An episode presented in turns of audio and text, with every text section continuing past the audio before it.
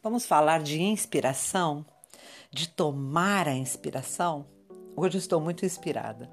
Eu tomei essa inspiração de vozes que chegaram até mim por uma sintonia incrível. O meu próprio desejo de inspirar-me.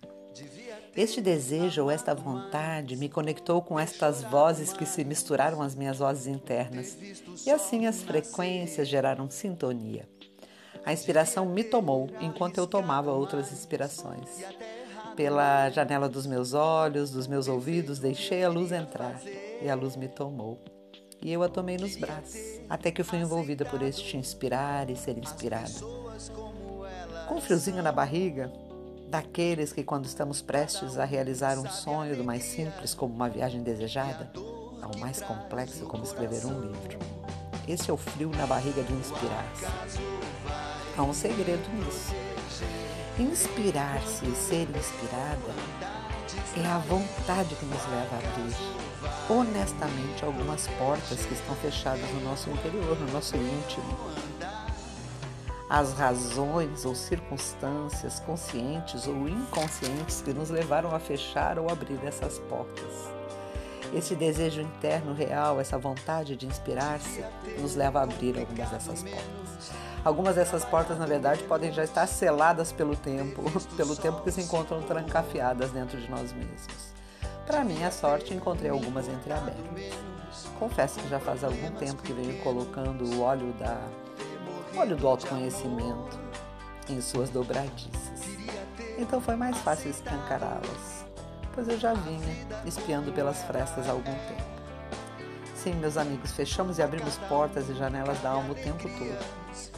Muitas vezes, quando abrimos uma delas, pode acontecer que outra seja selada a sete chaves.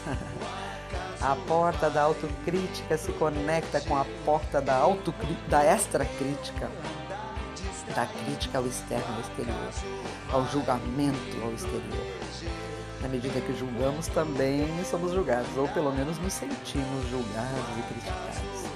Quando abrimos essa porta do julgar, automaticamente podemos estar fechando a porta da autocrítica e transferimos ao exterior nossos medos de errar, de sermos criticados, de sermos julgados. E assim, mais fácil do que se expor ao juízo é julgar, julgar aquele que se expõe ao juízo. Porém, isso pode nos paralisar em nossos movimentos, enquanto permanecemos neste papel de julgador. Eu poderia dizer que nos falta luz, a luz que só entra pela porta da autocrítica.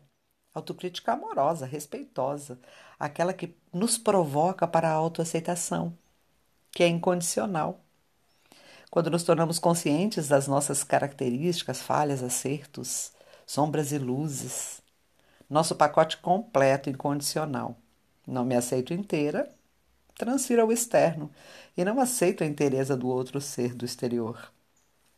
A luz de não nos definir por tudo aquilo que fazemos ou fizemos, sem autojulgamentos, apenas autocrítica, um olhar amoroso para aquilo que nos incomoda, aquilo que não toleramos no outro, pode ser aquilo que não toleramos em nós mesmos.